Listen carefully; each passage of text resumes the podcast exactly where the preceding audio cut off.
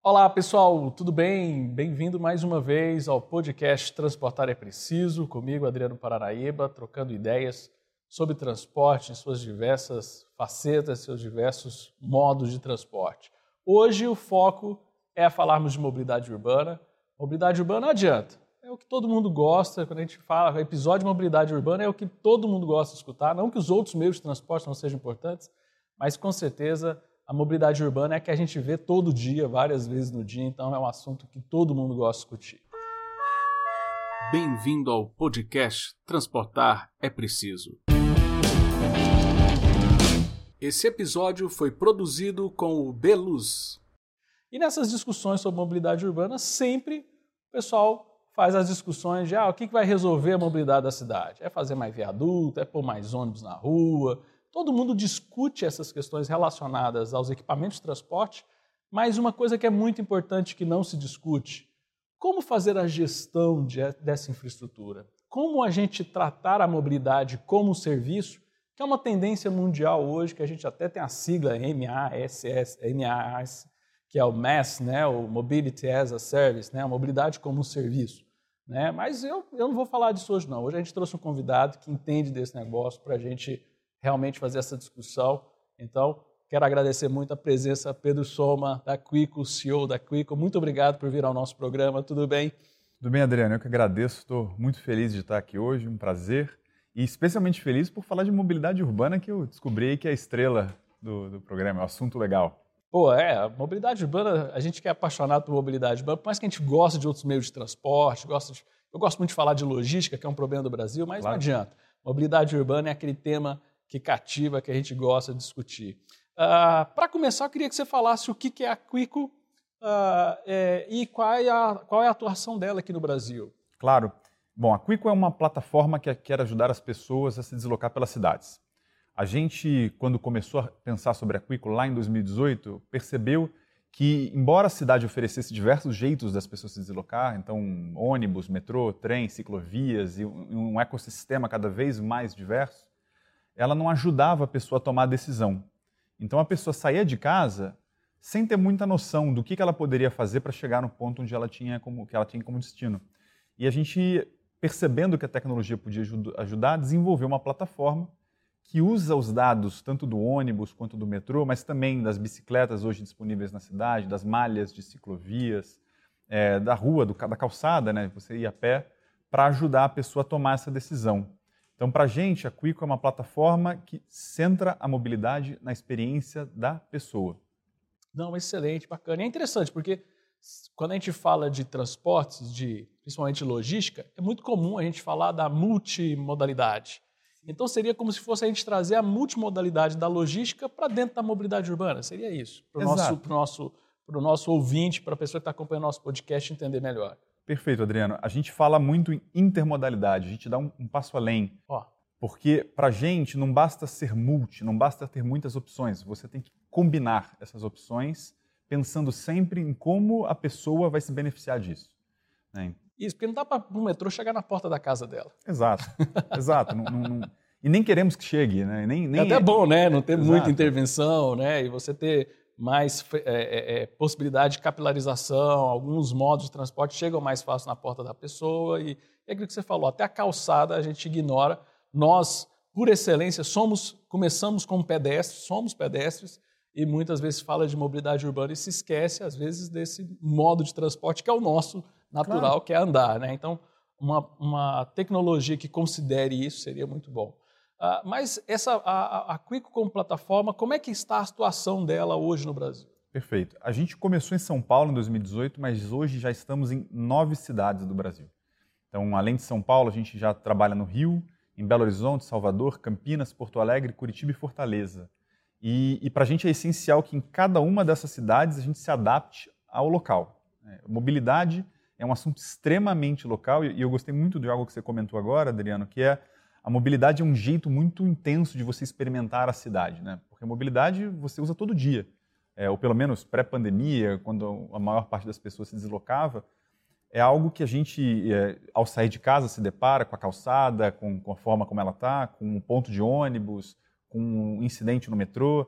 É, nas cidades que nem tem metrô, a pessoa tem que encontrar um outro jeito. Então, É, para a gente, é, são nove cidades, mas nove cidades em que a gente tem que entender muito bem qual é a realidade para atender o usuário daquele local da melhor forma. É, vai sempre ser, na minha opinião, a mobilidade vai sempre ser o jeito mais intenso de você experimentar a vida urbana.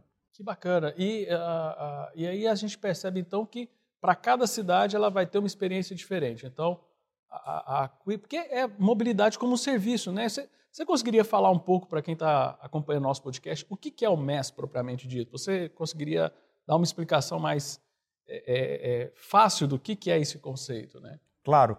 É, é, é um conceito desafiador, né? Ele, ele, ele é muito recente, mas ele tem como principal premissa a, experiência da mobilidade focado na, focada nas pessoas. Então a gente precisa atender a demanda dela. Então um conceito disso é a zero propriedade. A pessoa não deveria precisar ser dona de uma bicicleta ou de um carro ou de um metrô. Ninguém espera que aqui cada um de nós vai ter um metrô. Então é, o MES entende que a gente tem que oferecer para o usuário aquilo que ele precisa da, uma, de uma forma simples e fácil, na hora que ele precisa. É, eu já, já, já ouvi algumas brincadeiras sobre a Quico, que a gente é o canivete suíço da mobilidade. Então a gente tem ali tudo que a pessoa precisa, sem ela precisar ser dona de nada disso. É porque a gente experimenta a, a, tal da sharing economy que está todo mundo falando, né? Então a gente Exato. consegue fazer com que a cidade atenda em escala uh, sem a gente ter aquela concepção de transporte de massa propriamente dito. Por mais que esteja transportando massa, mas atendendo a particularidade de cada indivíduo. Exato. E sem precisar partir para um modelo em que cada indivíduo precise do seu próprio transporte porta a porta. É, a gente fala muito hoje da, da, questão, por exemplo, do carro. Né? Imagina aqui em São Paulo, que é uma região metropolitana com 22, 23 milhões de habitantes, toda pessoa precisar de um carro. É, é absolutamente insustentável. Hoje, mais de 70% das emissões de CO2 da cidade de São Paulo vem do trânsito.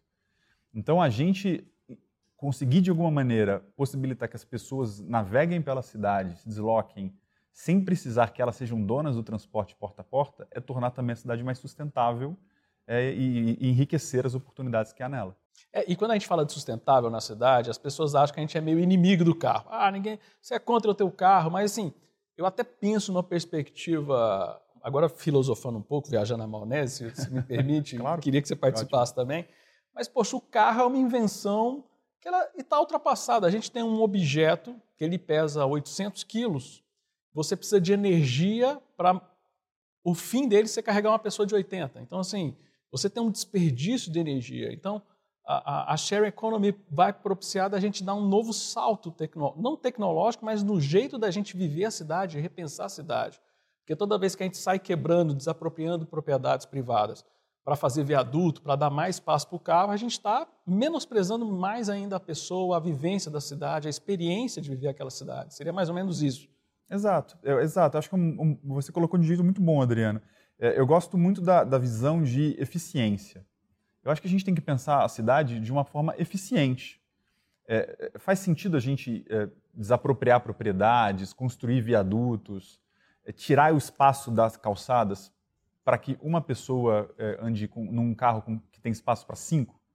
É, o carro é, ele não é ele não é o vilão da sociedade, mas ele tem um uso específico e ele nesse uso específico é super relevante. Então a pessoa que é, tem que andar grandes distâncias, a família que precisa deslocar três, quatro pessoas é um, é um meio de transporte eficiente. Mas pensar que a, a cidade vai comportar é, essa ineficiência do carro e vai, e vai se transformar para abrigar isso, eu acho que também é uma questão de que cidade a gente quer. E, e eu, eu, sempre cito alguns colegas meus do começo da pandemia, né? Foi muito divertido, porque, é, quer dizer, se, é, se, essa pandemia foi tristíssima, mas se tem alguma coisa que, que nos mostra isso, é, é, durante o período de home office, durante o começo do home office, foi muito comum colegas falarem o quanto a cidade estava é, verde, né? Quanto, quanto ouvia passarinhos de manhã viu as estrelas em São Paulo. Quantas pessoas falaram isso? Né? Vejo as estrelas. O céu é azul. Né? As pessoas descobriram que o céu é azul. Exatamente. E, e, e, e, será que não é mais legal morar nessa cidade? Como é que eu faço para ter essa cidade depois da pandemia? É porque ela vai voltar com tudo. Está já voltando com tudo. O trânsito está voltando, está ficando caótico e a gente pode perder uma oportunidade. Que, que nem você falou, de tudo de ruim da pandemia, a gente poderia aprender a esse, esse estilo até mesmo híbrido de viver para poder é, não sobrecarregar tanto a nossa cidade e demandar mais investimentos que trazem incentivos errados, que é para a pessoa usar cada vez mais carro, seria isso? Claro, claro. E, e, a gente pode se adaptar ao modelo que a cidade é mais viva, até porque você andando passa na frente de loja, você vira um consumidor, você encontra pessoas, você tem vida é, que, que quando você está dentro do seu carro, trancado no trânsito, você não vive. É, você falou a palavra mágica. Viver, que é eu, eu, só, eu não consigo parar de pensar na Jane Jacobs no Vida e Morte das Grandes Cidades Americanas, claro, que é justamente esse conceito. A gente viver a cidade vai trazer mais segurança se as pessoas. Então, assim, de novo, não estou aqui fazendo uma ode de, de, de, de odeio o carro. Uh, mas a gente poderia estar tá vivendo mais a cidade, vivendo mais o nosso bairro. E a, a Quico pode contribuir com isso, porque ela dá essa experiência para o usuário, para ele poder ter essa tranquilidade de poder. Vocês, por exemplo, começaram agora a operar. Você falou das cidades que vocês estão operando, mas você por exemplo, estão com uma, uma, uma, parceria importante com a cidade de São Paulo a respeito da bilhetagem. Isso ajuda também muito. Queria que você falasse um pouco dessa experiência. Perfeito. Quando, quando a gente fala de integração dos transportes, um ponto chave é você facilitar que as pessoas paguem, é, consigam acessar o transporte com mais facilidade. Hoje, é, eu, eu, sempre proponho um desafio, né? É, tenta tirar o bilhete único agora. Né? Então, você que nos assiste aí, você que nos ouve, sai agora da sua casa e tenta adquirir um bilhete único. Não é simples. E, e, e a gente tem trabalhado muito para mostrar o quanto isso deveria ser simples. A gente está no começo. Hoje, a gente já vende os créditos para você recarregar esse bilhete no, no, aplicativo da Quico. A gente vende via cartão de crédito, mas a gente recentemente deu um outro passo super importante, que foi utilizar o Pix. Pix é uma invenção brasileira, algo inovador, algo revolucionário, que permitiu que milhões de pessoas que hoje não têm cartão de crédito se digitalizassem. Então, então é algo que, que, que é, uma, é, uma, ferramenta poderosíssima, ainda mais quando a gente pensa nas pessoas que usam transporte público por necessidade, não por preferência. Então, é, a, a gente fazer essa venda por cartão de, pelo, pelo Pix está sendo uma experiência super bacana. A gente cresce muito é, porque muita gente tem se digitalizado visto na, na, na, no pagamento do transporte uma maneira de se integrar a esse novo mundo digital. Então, é uma experiência super bacana. Legal. Você falou que o Pix, por mais que é uma invenção brasileira, mas uh, nós temos benchmarks importantes ao redor do mundo. Quais são as, as experiências, principalmente de MES, uh, relacionadas, uh, que a gente tem de, de poder trazer para o Brasil e que com certeza a Quico deve ter alguma, algum espelhamento para tentar trazer essas boas práticas para o Brasil? Com certeza, a gente tem, a gente olha para várias cidades no mundo e, e, vê casos muito legais por aí. Eu gosto sempre de citar dois. É, um que eu acho que é um pouco sonhador demais, a gente ainda está tá um pouco longe, que é Helsinki. Né? E Helsinki hoje é do tamanho de um bairro de São Paulo, então obviamente é outro outro contexto. Mas ele já tem toda a integração, inclusive com pagamento é, dentro do app e algo que a gente quer muito uh, lançar em breve no Brasil, que é uma assinatura de mobilidade. Então você pode pagar diretamente para o aplicativo e ter integrado já tanto o, pagamento do transporte público, do ônibus, do metrô, mas também da bicicleta, também é, do táxi, eventualmente, que você vai tomar, do carro privado que você vai precisar, é, do carro alugado. Né? Então, eventualmente, você pode precisar de um carro para fazer uma viagem a outra cidade, e isso está dentro de um plano de assinatura. E, e, e, o outro caso que eu acho que vale a pena citar, porque ele é, é muito próximo do nosso, acho que é uma realidade que estamos é, alcançando é Londres. Londres é, tem uma abordagem bastante progressista né, quando se fala de, de, de, abrir dados, de integrar o setor privado nas soluções que eles desenham. Né? Então, a TfL, que é a Transport for London, é a Secretaria de Transportes da cidade, ela, desde 2012, 2013, abre absolutamente todos os dados operacionais do metrô e, e do transporte para que qualquer privado opere e desenvolva soluções para a cidade. Em um ano surgiram mais de 500 startups, a maior parte delas gerando benefício real para o londrino. Em paralelo a isso, recentemente eles abriram também o sistema de bilhetagem. Então lá é, é, é muito, é super interessante. E lá eles já inclusive existem empresas privadas oferecendo concorrentes do Oyster Card, que é o bilhete de transporte da prefeitura. Então lá, cada empresa pode desenhar um modelo de assinatura, pode desenhar uma, algo que seja benéfico para o cliente. No final do dia, o que a gente quer fazer é melhorar a vida das pessoas que vivem na cidade e por que não ampliar a concorrência para isso. É que é o grande desafio, por exemplo. A gente vê algumas cidades que, pegar o passado, né? Que começaram a usar o bilhete eletrônico. Você tinha que convencer a população, era um esforço. Então, se você coloca o privado para até mesmo fazer esse convencimento, porque é de interesse da empresa dar certo, é convencer a população, você até terceiriza, você privatiza o interesse por benefícios do, da mobilidade urbana. Exato, você ganha um aliado poderosíssimo para fazer a tua missão, que é melhorar a vida das pessoas. Então, eu, eu acho fundamental essa visão de, de trazer o privado para dentro da solução do problema. Né?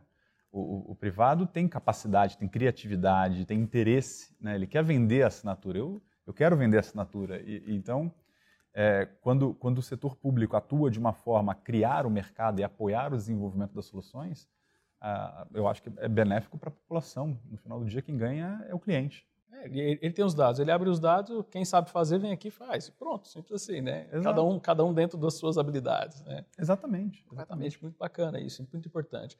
Por mais que a gente falou aqui de sustentabilidade, é uma coisa que eu queria te perguntar, né? A gente fala de sustentabilidade, acabamos falando aí da questão da pandemia, mas você enxerga que hoje a Quico tem essa perspectiva de ter uma sinalização de sustentabilidade.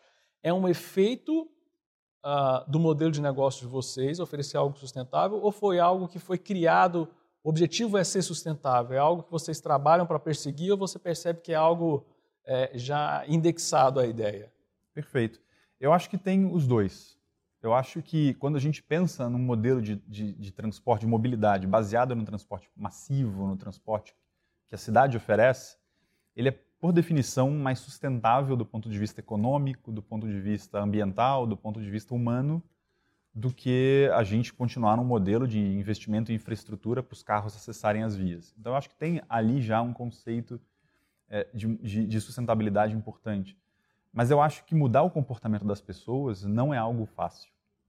É, então, na nossa expectativa não é vamos disponibilizar os dados e as pessoas simplesmente usam. A gente acha que sim, muitas pessoas gostam da ideia, mas a gente também tem feito um esforço grande de mostrar para as pessoas que é possível ter essa vida, que é possível usar o transporte público e mudar para um modelo mais sustentável com é, programas de relacionamento, com incentivos dentro do aplicativo, com parcerias com empresas ou com outros clientes que queiram de alguma maneira mostrar para a sociedade que é possível ir por esse caminho. Então, eu, eu tenho a, a, sensação de que sempre se retroalimenta. Né? A gente está criando um modelo que é mais sustentável, mas a gente vai cada vez mais trazendo gente e pessoas para dentro dele.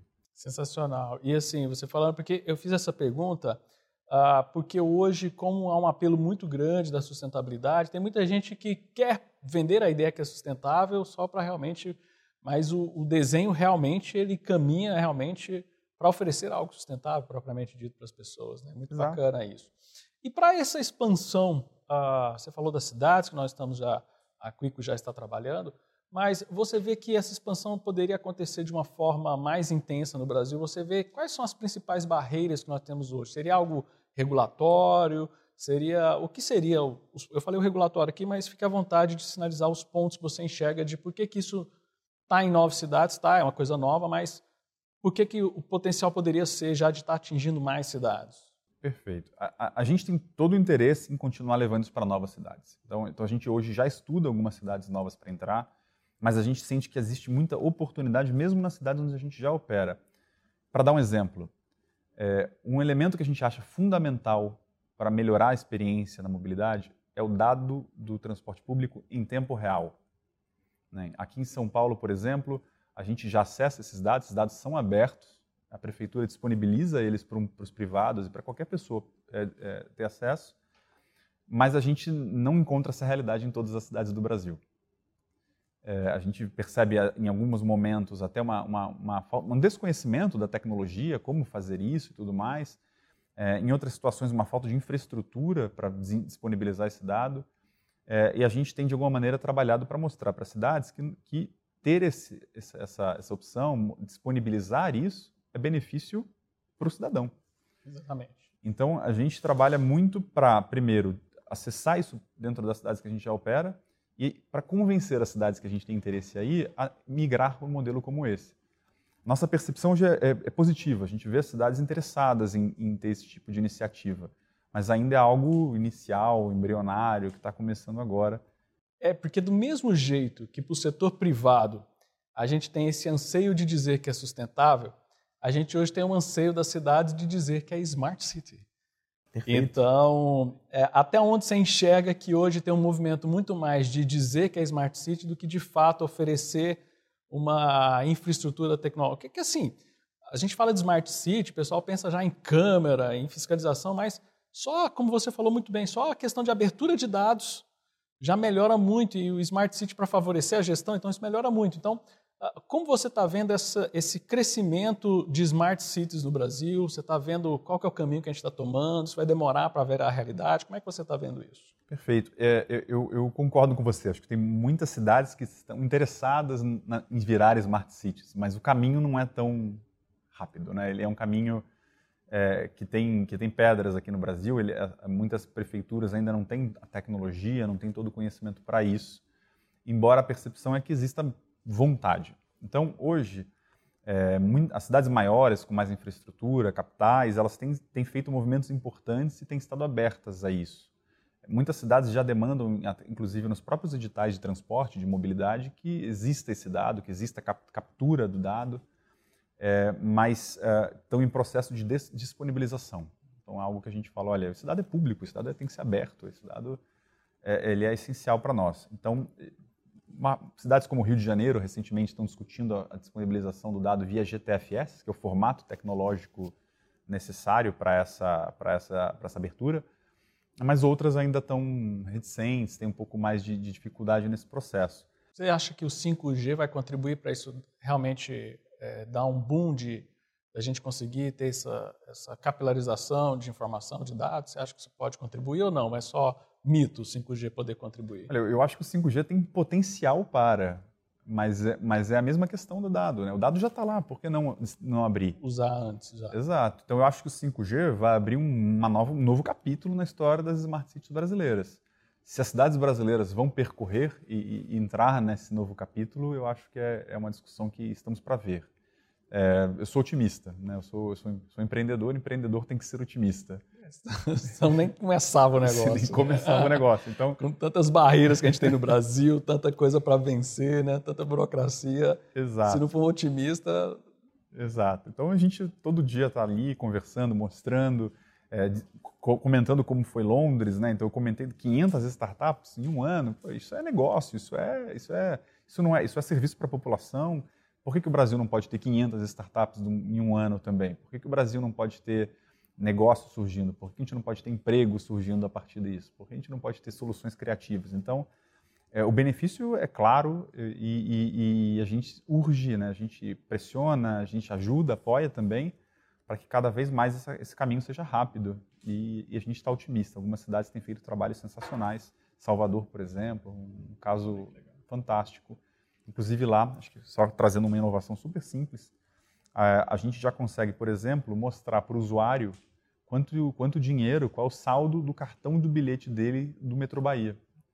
Então é, é, é, algo super difícil hoje no Brasil. É, não são todas as cidades que você consegue verificar o saldo do seu bilhete de transporte. É, em Salvador, numa parceria com o Metrô Bahia, a gente já consegue mostrar o saldo, já consegue mostrar o extrato, né, quando ele botou o crédito, onde ele gastou o crédito. É, e, e, a gente quer ir muito mais longe, quer inclusive chegar a abrir, abrir a catraca com o app. Olha aí, só, e, e, você acabou entrando na próxima pergunta. O, o ir mais longe, como é que está a perspectiva? Não sei até onde você pode abrir os, claro. os projetos e os planos da Quick, mas o que, que dá para já abrir para quem está nos escutando, quem está nos assistindo? Qual, é o, qual é o futuro que vocês estão construindo para o Brasil e construindo no Brasil e que vocês estão vendo aí para frente? É, é, o futuro é, é, é, super, super otimista. O futuro é, é a gente está muito animado por tudo que a gente está construindo. Acho que do ponto de vista é, de, de, de, benefício para o usuário, a gente está muito, muito focado em realmente possibilitar que o máximo de pessoas tenham acesso ao dado, aos dados em tempo real nas cidades brasileiras. A nossa meta é entrar em pelo menos mais 10 cidades, 10 regiões metropolitanas, desculpe, esse ano no Brasil ainda. Então a gente está realmente ambicioso por levar o dado em tempo real para eles. Mas a gente sente que existe um, um, um, um pulo do gato, né? Assim, uma aceleração muito grande, que é a integração de pagamento. Então a gente olha hoje, por exemplo, iniciativas de digitalização da bilhetagem, é, como tem se discutido em diversas cidades, o próprio Rio de Janeiro está discutindo um edital agora, que é, prevê um modelo que possibilita exatamente que a pessoa pague toda, todo o translado dela, todas as etapas do, do, do transporte num, num, equipamento digital. E a gente vai mais, mais, mais longe. A gente acha que seria fantástico a pessoa pagar não só o transporte público, mas a bicicleta, o táxi, o carro privado que ela vai tomar, é, o teleférico, o bondinho. Quer dizer, tem, tem, tem, a mobilidade é uma, coisa, é, uma, é uma coisa só. É você sair de um lugar e chegar em outro tudo isso tem que estar contemplado dentro do mesmo meio de pagamento, dentro do mesmo roteirizador dentro do mesmo aplicativo, e é para lá que a Quico está indo. É, porque é um desafio grande, porque tem cidades que ainda, é, ainda tem uma estrutura de. Um, o pedaço do transporte público ainda tem, por exemplo, a questão da figura do cobrador. Então você tem essa. Eu, eu sou de Goiânia e eu lembro que quando fizeram a questão da bilhetagem eletrônica lá, foi um, um alvoroço, tipo, ah, vai tirar o emprego dos cobradores naquela lógica uh, que eu acho equivocada, schumpeteriana, de que a tecnologia destrói empregos, de que a tecnologia. E é justamente o contrário. O volume de possibilidades de novos negócios dentro da cidade vai até gerar mais emprego, seria exatamente isso. Claro, a tecnologia muda. Ela não, não, e ela gera oportunidade. A gente tem uma oportunidade de melhorar o serviço para a população, de gerar eficiência no Estado, de gerar cidades mais, é, melhores, cidades mais sustentáveis, mais gostosas, uma cidade com céu azul. E, e é fundamental que, que, obviamente, a gente promova isso.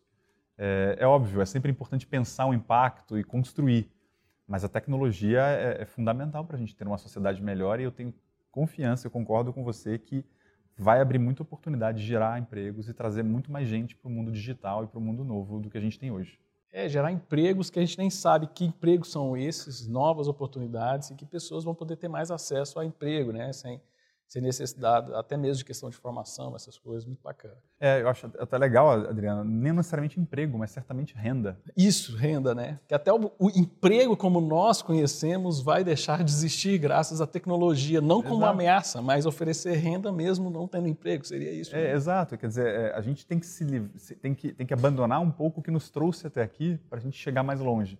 Tem muita oportunidade na mesa que a tecnologia coloca e facilita a educação como você trouxe. Às vezes, educação, pessoas com uma educação formal menor conseguem empregos fantásticos, uma oportunidade de renda maravilhosa. É, e, e, acho que a gente tem que apoiar isso, construir, gastar energia para que isso vá para frente. Pô, que legal. Bom saber que a Quico vai fazer parte dessa mudança para o Brasil. O nosso bate-papo está muito legal e eu gostaria de pedir para você deixar uma mensagem final aqui da nossa entrevista. É a primeira de muitas, espero que a gente faça um, Vamos fazer episódios mais específicos sobre alguns temas específicos, mas esse episódio para conhecer o desenho, a, a proposta de vocês, está sendo super legal. Eu queria que você deixasse uma mensagem final para quem está nos acompanhando nesse episódio. Que bom, que bom, Adriana. Também achei fantástico e, e, a minha mensagem final é, é muito, é, é, muito simples, é um convite para que você, para quem nos assiste, para todo mundo que, que se, se sensibiliza com essa discussão de mobilidade, participe da mudança, construa junto, cobre, esteja dentro, se interesse, porque eu tenho confiança que a gente vai construir uma cidade melhor, uma sociedade melhor, com mais acesso com todos juntos. Beleza, muito obrigado. Eu que agradeço. Gente, muito obrigado. O episódio de hoje foi realmente incrível, sensacional. E foi muito bacana bater um papo aqui com o Pedro Soma, da CEO da Quico. E, é, e não se esqueçam, né? Eu sempre falo que transportar é preciso e o embarque é imediato, o futuro já chegou. Um forte abraço, pessoal, e até o nosso próximo episódio. Obrigado, obrigado, Pedro. Obrigado, conte com a gente.